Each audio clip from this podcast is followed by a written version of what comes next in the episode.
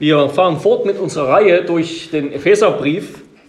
Wir lesen Kapitel 2, die Verse 1 bis 7. Kapitel 2, die Verse 1 bis 7. Es gibt auch im Schrank hinten noch Bibeln, wenn jemand mag. Die Predigt beschäftigt sich mit den Versen 4 bis 7. Hört das unfehlbare Wort Gottes. Auch euch, die ihr tot wart in euren Übertretungen und Sünden, in denen ihr einst gewandelt seid, gemäß dem Zeitalter dieser Welt, gemäß dem Fürsten, der in der Luft herrscht, der jetzt in den Söhnen des Ungehorsams wirkt. Unter ihnen führten auch wir alle einst unser Leben in den Begierden unseres Fleisches, indem wir den Willen des Fleisches und der Gedanken taten. Und wir waren von Natur Kinder des Zorns wie auch die anderen. Aber Gott, der reich ist an Barmherzigkeit, hat uns um seiner großen Liebe willen, mit der er uns geliebt hat, und zwar als wir tot waren in den Übertretungen, mit lebendig gemacht mit dem Christus. Aus Gnade seid ihr errettet und hat uns mit auferweckt und mit versetzt in die höchsten Himmel in Christus Jesus, damit er in den kommenden Weltzeiten den überschwänglichen Reichtum seiner Gnade in Güte an uns erweise in Christus Jesus. Wort des lebendigen Gottes. Wir nehmen Platz zur Predigt.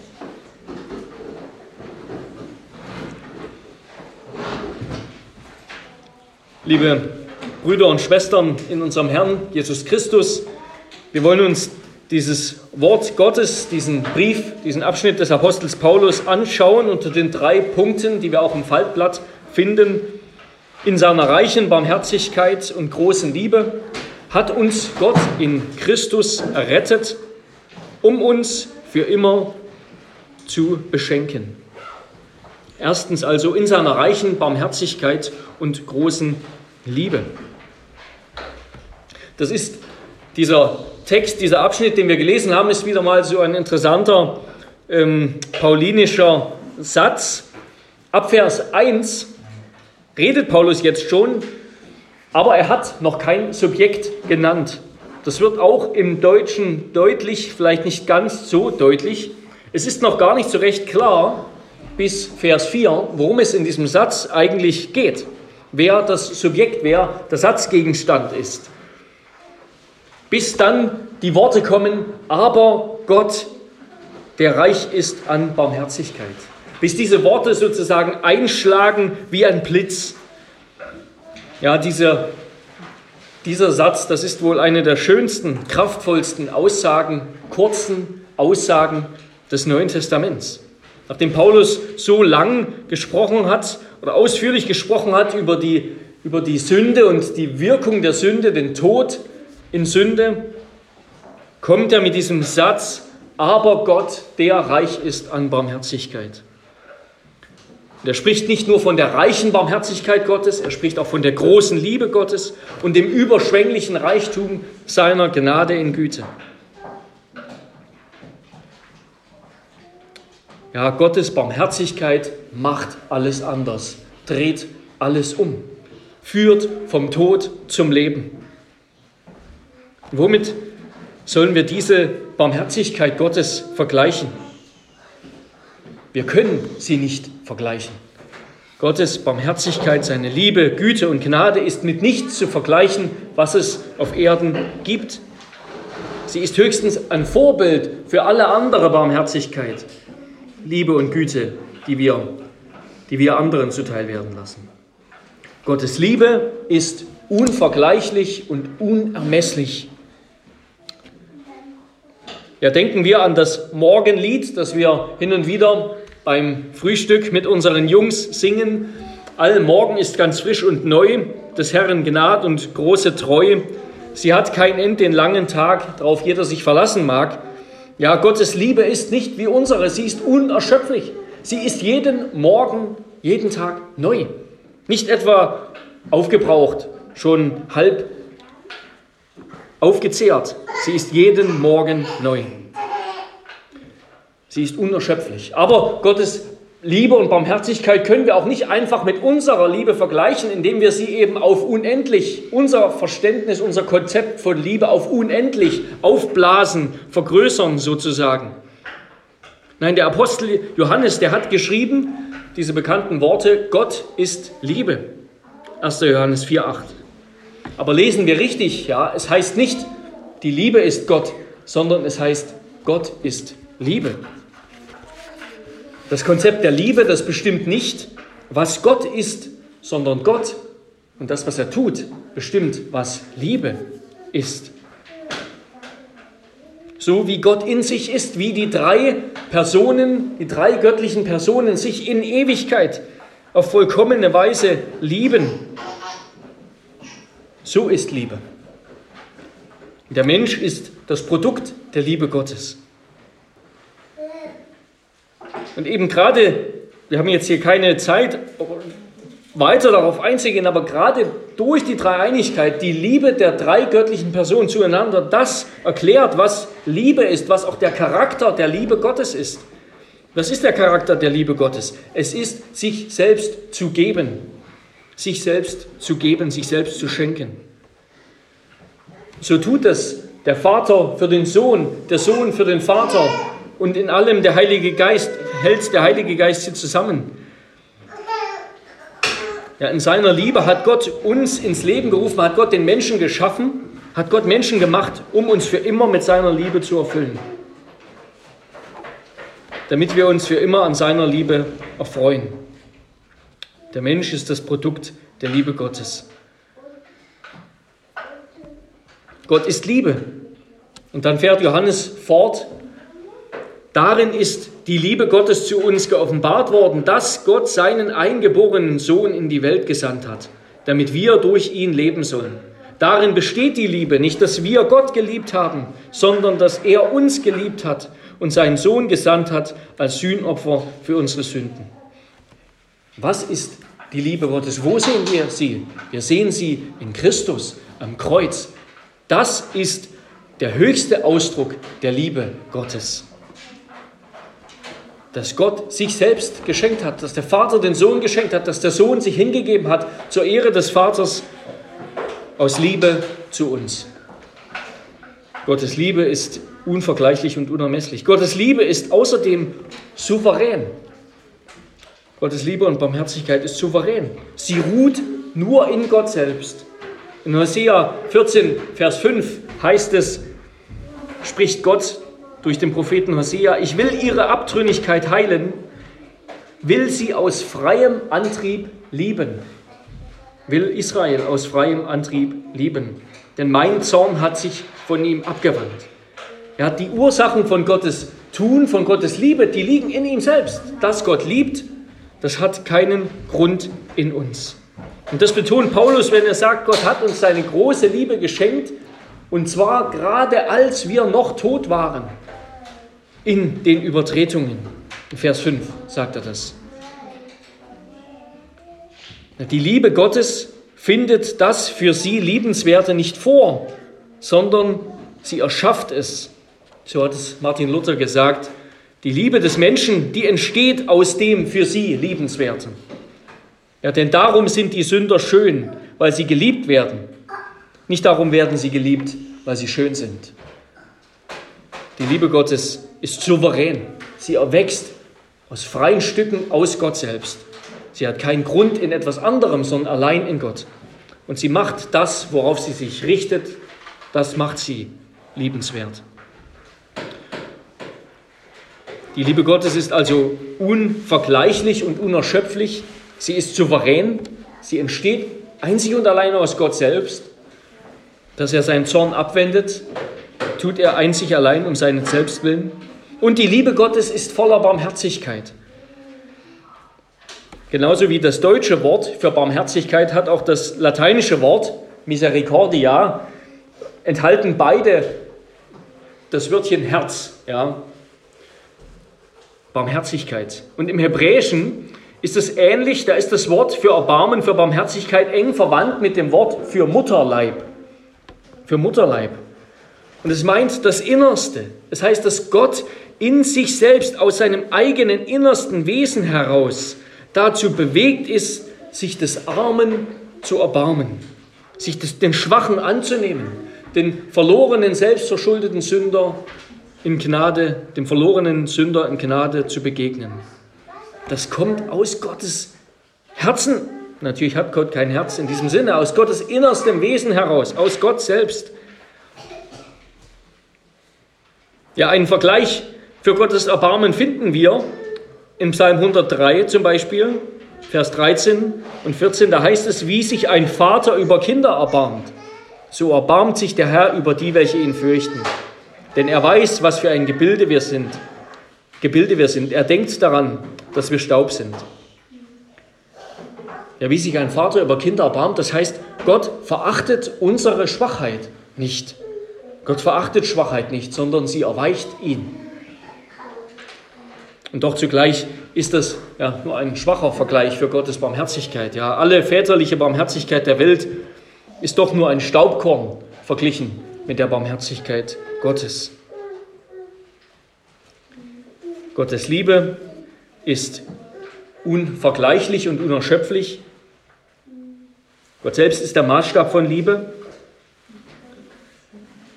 das, was, er, was Christus am Kreuz vollbracht hat. Gottes Liebe ist souverän. Sie entsteht, sie erwächst aus ihm selbst und sie macht das Objekt, auf das sie sich richtet, liebenswert. Gottes Liebe ist barmherzig. Sie kommt aus seinem Innersten. Aus seinem Innersten kommt ein Mitleid mit dem Schwachen. Und Gottes Liebe ist zuletzt eine heilige Liebe. Sie entspringt seinem heiligen, dreieinigen Wesen. Gott kann keine Abstriche an seiner Gerechtigkeit oder seiner Liebe machen, ohne aufzuhören, Gott zu sein. Und deshalb provoziert Sünde seinen heiligen Zorn, weil sie ihn selbst angreift. Aber genau hier liegt der wunderbare Unterschied zwischen Gottes Zorn und seiner Liebe.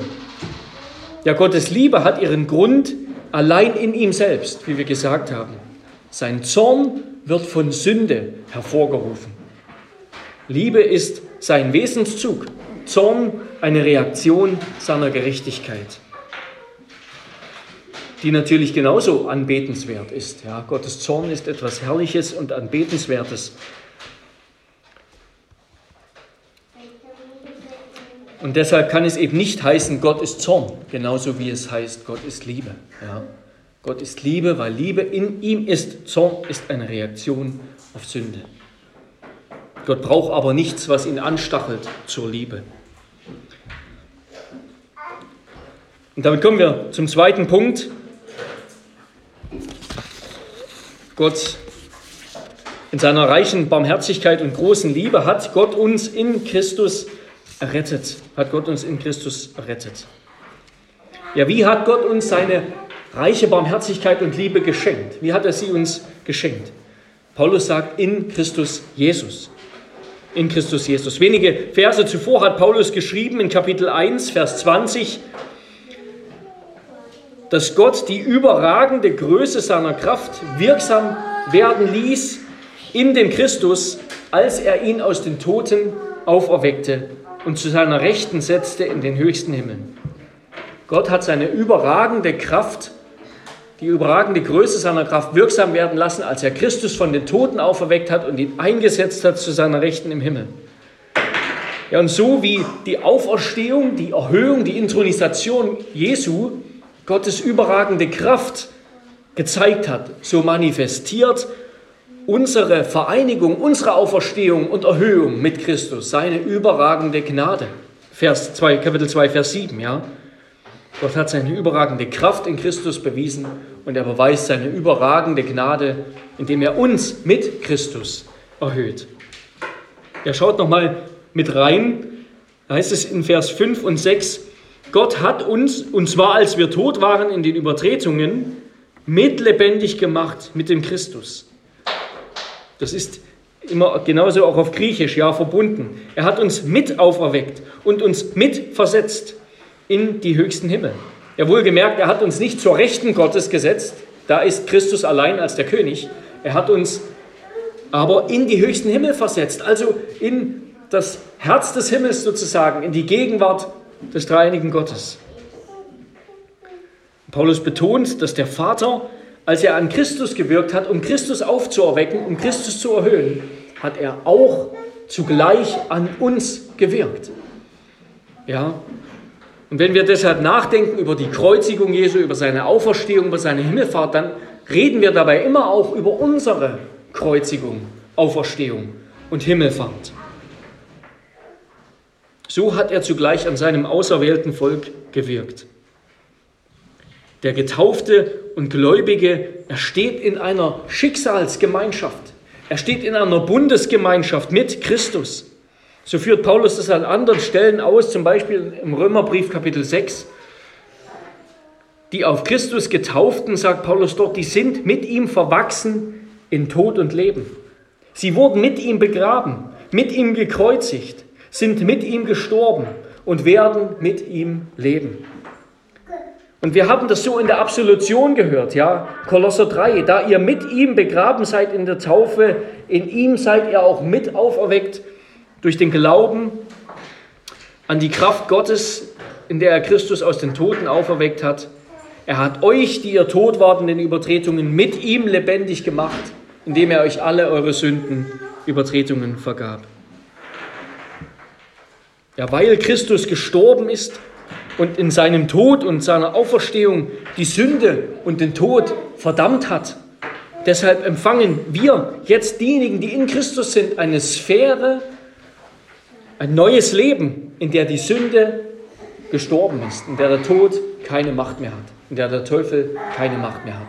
Wir sind nicht mehr im Bereich, im Herrschaftsbereich der Sünde und des Todes. Wir sind schon mit Christus im Herrschaftsbereich der Gnade und Gerechtigkeit Gottes.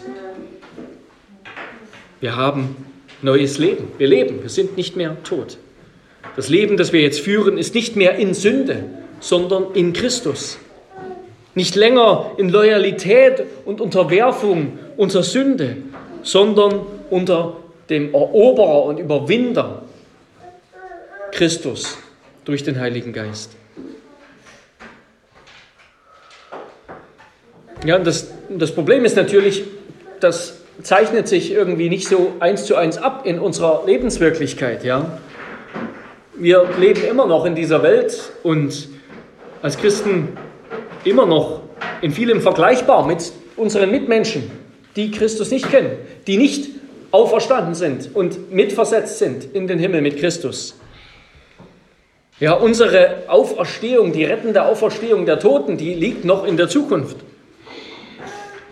Aber Christus hat sie bereits völlig erfahren. Ja? Und deshalb müssen wir auf Christus schauen.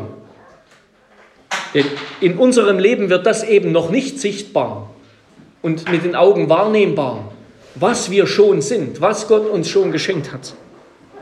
Aber es ist schon unser Besitz. Wir wurden schon von neuem geboren und mit dem Geist Christi erfüllt. Wir wurden schon von Adam zu Christus hinübergeführt. Wir wurden schon aus der tiefsten Hölle zum Himmel hinübergetragen. Ja, auch wenn unser Heil jetzt noch, wie Calvin sagt, in, in der Hoffnung verborgen ist, so besitzen wir in Christus nichtsdestoweniger die rettende, die ewige Unsterblichkeit und Herrlichkeit. Ja, was aber an den Gliedern noch nicht sichtbar ist, das ist am Haupt des Leibes schon sichtbar, sagt Paulus. Was an den Gliedern noch nicht sichtbar ist, das ist am Haupt schon sichtbar. Aber die Glieder sind ja mit dem Haupt verbunden. Und deshalb ist alles, was sein ist, auch unser in Christus. Ja, worum es hier geht, das ist die Wahrheit, die Lehre unserer Vereinigung, unserer Einheit als Gläubige mit Christus.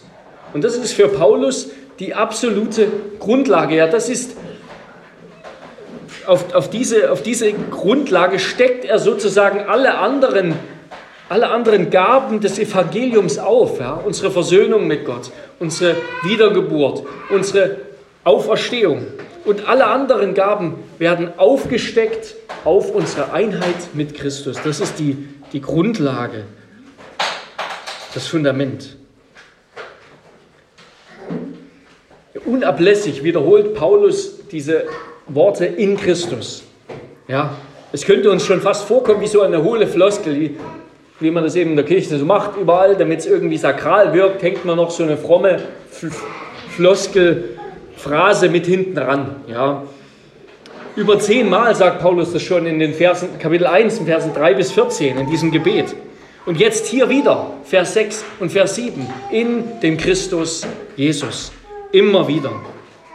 Aber das ist für Paulus keine Floskel, sondern Paulus will, dass wir verstehen, dass wir keine Gnade, Barmherzigkeit, Liebe und Güte von Gott empfangen, als nur durch die Vermittlung Jesu. Alles kommt zu uns durch Jesus. Aber wenn wir in Christus sind, dann ist es auch alles. Da gibt es nichts, was Gott nicht schenkt, was wir nicht schon haben, wenn wir zu ihm, dem König, gehören, der überwunden hat.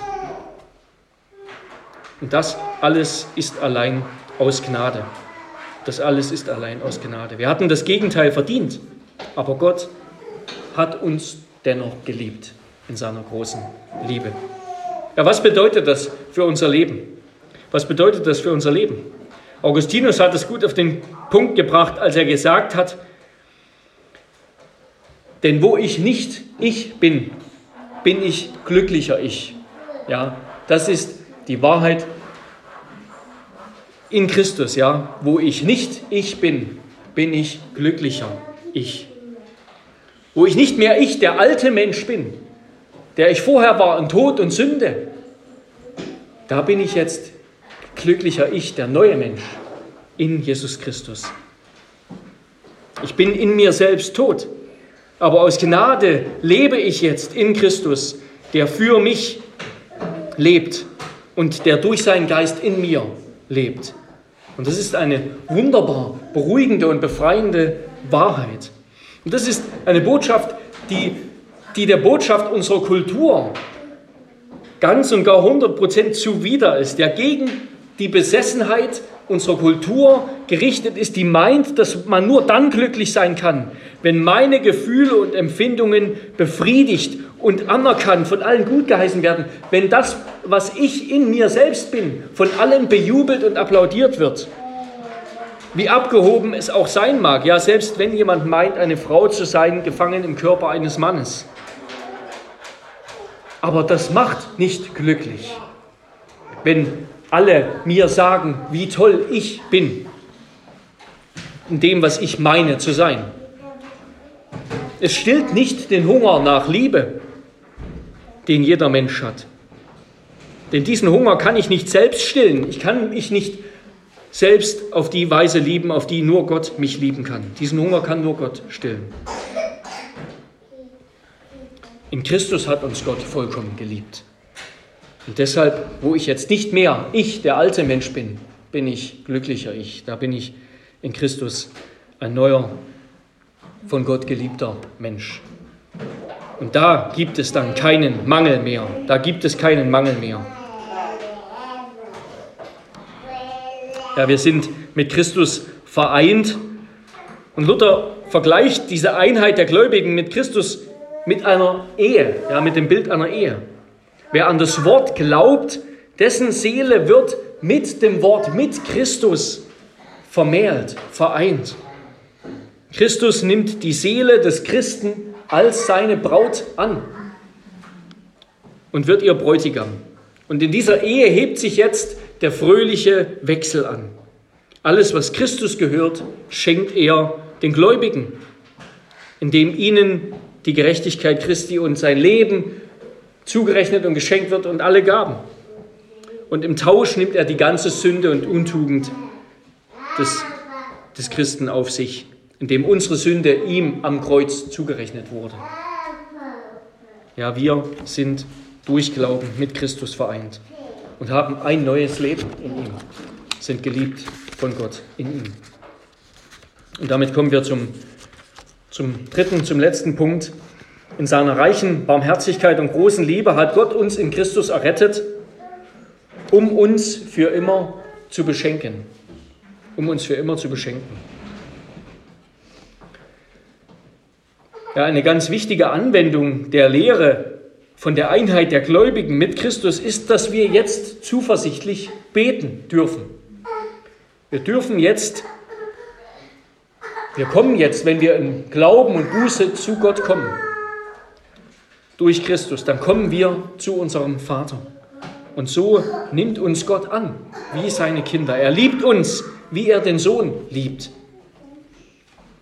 Und das, das wird wunderbar zum Ausdruck gebracht ähm, in unserem Glaubensbekenntnis, Artikel 26. Da heißt es über Christus als unseren Mittler. Wir glauben, dass wir keinen anderen Zutritt zu Gott haben als den einzigen Mittler und Fürsprecher Jesus Christus, den Gerechten. Er ist Mensch geworden und vereinigte in sich göttliche und menschliche Natur, damit uns der Zutritt zur göttlichen Majestät nicht länger verschlossen ist, sondern die Menschen durch ihn Zugang haben. Denn als Gott ihn gab, ihn uns gab, wusste er wohl, dass wir Sünder sind. Deshalb rufen wir nach Christi Gebot den himmlischen Vater an, durch Christus, unseren einzigen Mittler. Und wir haben die Gewissheit, dass der Vater uns alles geben wird, worum wir ihn im Namen Jesu Christi bitten. Ja, wir dürfen jetzt zu Gott kommen als zu unserem Vater und er wird uns annehmen, wenn wir ihn anrufen. Was, was, was, was Paulus schreibt, was ist das Ziel Gottes, was Paulus hier beschreibt, mit dem er uns beschenken will, was ist das Ende, das Gott im Sinn hat? In Vers 7, damit er in den kommenden Weltzeiten den überschwänglichen Reichtum seiner Gnade in Güte an uns erweise in Christus. Ja, hören wir das noch einmal. Gott hat uns aus Gnade errettet, damit er den überschwänglichen Reichtum seiner Gnade für alle Ewigkeit an uns erweisen kann, uns schenken kann. Warum hat Gott dich gerettet? Damit er sich dir in Ewigkeit als ein gnädiger Gott erweisen kann. Gott will mich und dich, uns verlorene, verfluchte, elende Sünder. Er will mich und dich in Ewigkeit auf eine Weise beschenken, die kein Auge gesehen und kein Ohr gehört hat, die in keines Menschen Herz gekommen ist. Gott hat dich gerettet, um dich in Ewigkeit mit seiner Gnade zu beschenken.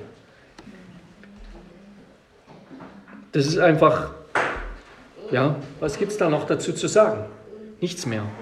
Gott hat dich gerettet, um dich in Ewigkeit zu beschenken. Deshalb. Nicht, weil er etwas von dir haben wollte in Ewigkeit, ja, wir werden gleich noch kommen, was Gott davon hat. Aber Gott hat dich gerettet, sagt Paulus, damit er dich in Ewigkeit mit dem Reichtum seiner Gnade beschenken kann. Als die Philister einmal im Alten Testament lesen wir die Geschichte, dass die Philister Israel in einer Schlacht besiegt haben und da haben sie die Bundeslade Gottes erbeutet. Und diese Bundeslade, das, das heiligste Objekt der Religion Israels, gestohlen. Und sie haben das als Trophäe des Sieges in ihren Götzentempel gestellt, ja. Und als sie das getan haben, die Bundeslade Gottes neben ihre Götzen zu stellen in ihrem Tempel, da geschah Übernatürliches, ja. Ihre Götzen gingen zu Bruch. Sie sind auf übernatürliche Weise umgefallen, zerbrochen. Und nachdem sie das in mehreren Tempeln und Städten versucht haben, haben sie gesehen, dass, dass dieser Gott heilig ist, nicht wie ihre Götter, und sie haben sie zurückgeschickt nach Israel. Ja, sie wollten die Bundeslade Gottes als Trophäe ihres Sieges in ihren Tempel stellen, aber Gott hat das vereitelt. Aber so tut es Gott mit uns, Herr. So tut es Gott mit uns. Gott hat uns errettet, indem Christus den Willen des Vaters vollbracht hat, indem er uns seinen Heiligen Geist schenkt als Siegel, als Pfand, als göttliche Kraft, damit wir ankommen dort bei ihm er hat uns errettet, um uns als Trophäen seines Sieges in Ewigkeit in seine Gegenwart zu bringen. Ja, so war das früher in Tempeln, in, in, auch in antiken Tempeln in Griechenland. Da wurden viele Trophäen und Gaben und alle möglichen Dinge für die Götzen in den Tempel gestellt, auch im Alten Testament. Der Tempel war eine riesige, riesige Schatzkammer voller Gold und, und so weiter. Und so hat, so hat Gott uns gerettet, damit wir Trophäen seiner seines Sieges in Ewigkeit sind, damit wir für alle Ewigkeit seinem Lob dienen, dem Lob seiner Herrlichkeit. Ja, aber was krönt Gott nur damit, nun damit anderes als seine eigene Gnade, ja? Gott krönt seine eigene Gnade. Denn jeder Segen, den wir von Gott empfangen, damit wir bei ihm sein können, der gelangt zu uns doch nur, weil er ihn uns schenkt, in Christus, durch das Band und den Kanal seines Geistes. Gott hat uns aus Gnade gerettet, als Beweis dafür, dass er in Ewigkeit seine Gnade über uns in unfassbarer Fülle ausschenken wird. Und damit will Gott sich selbst verherrlichen. Das ist die Weise, auf die Gott sich selbst verherrlicht. Indem er uns die Fülle seiner Liebe, seiner Barmherzigkeit schenkt. Und diese Gnade, die empfangen wir, die empfangen wir heute schon am Tisch des Herrn. Gerade und besonders am Tisch des Herrn beim Abendmahl. Das Herrenmahl, das ist im Wesentlichen in seinem Herzen ein Mahl der Einheit mit dem Herrn und untereinander als Gemeinde. Es ist ein Mahl der Einheit mit Christus und seiner Kirche. Ja, wir zitieren bei der Einsetzung und bei der Austeilung des Sakraments, zitieren wir Paulus, der sagt, das Brot, das wir brechen, ist es nicht die Gemeinschaft mit dem Leib des Christus? 1. Korinther 10, 16 ist das. Den Kelch der Danksagung, über den wir die Danksagung aussprechen, ist er nicht die Gemeinschaft, die Einheit mit dem Blut des Christus? Ja, als Christus das Abendmahl eingesetzt hat, hat er seinen Jüngern, hat er seiner Kirche diese Einheit versprochen. Und er hat sie hergestellt, als er am Kreuz gestorben ist, als sein Blut vergossen wurde und sein Leib am Kreuz zerbrochen wurde. Und durch den Glauben als Hand und Mund unserer Seele empfangen wir Brot und Wein als Leib und Blut Christi. Das heißt, wir empfangen ihn selbst, Christus selbst und die Einheit mit seinem Tod und die Einheit mit seinem Leben.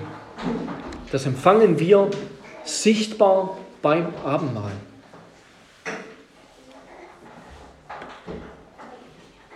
Ja, was für eine wunderbare Gnade Gottes Gott uns doch schenkt, dass, obwohl Jesus nicht mehr leiblich unter uns ist und wir ihn nicht mehr sehen, sondern er jetzt auf dem himmlischen Thron erhoben wurde, so sind wir doch auf intimere, auf engere Weise viel inniger mit ihm vereint, als die Jünger es je waren, als Jesus unter ihnen lebte. Ja. So eng wie durch den Glauben, wenn wir Christus durch den Glauben empfangen beim Herrn mal, so eng waren die Jünger nicht mit ihm vereint, als Jesus unter ihnen lebte. Nachdem Christus sich mit uns verbunden hat, in unserem Fleisch, in unseren Sünden, in unserem Leiden und Sterben, verbindet er uns jetzt durch seinen Geist mit sich selbst und seinem Leben der neuen Schöpfung. Und das ist es, was wir beim Abendmahl empfangen. Amen. Lasst uns beten.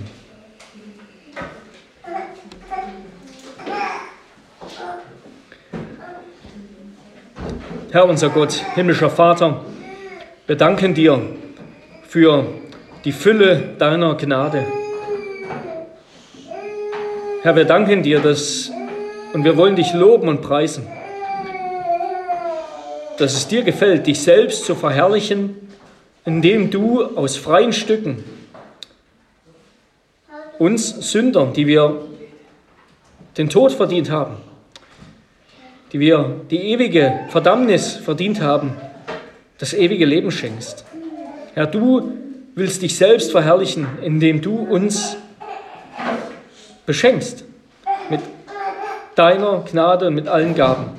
Herr, lass uns das doch begreifen und erkennen und hilf, dass wir, dass wir ja, in Jesus Christus all deine Gaben annehmen und empfangen. Amen.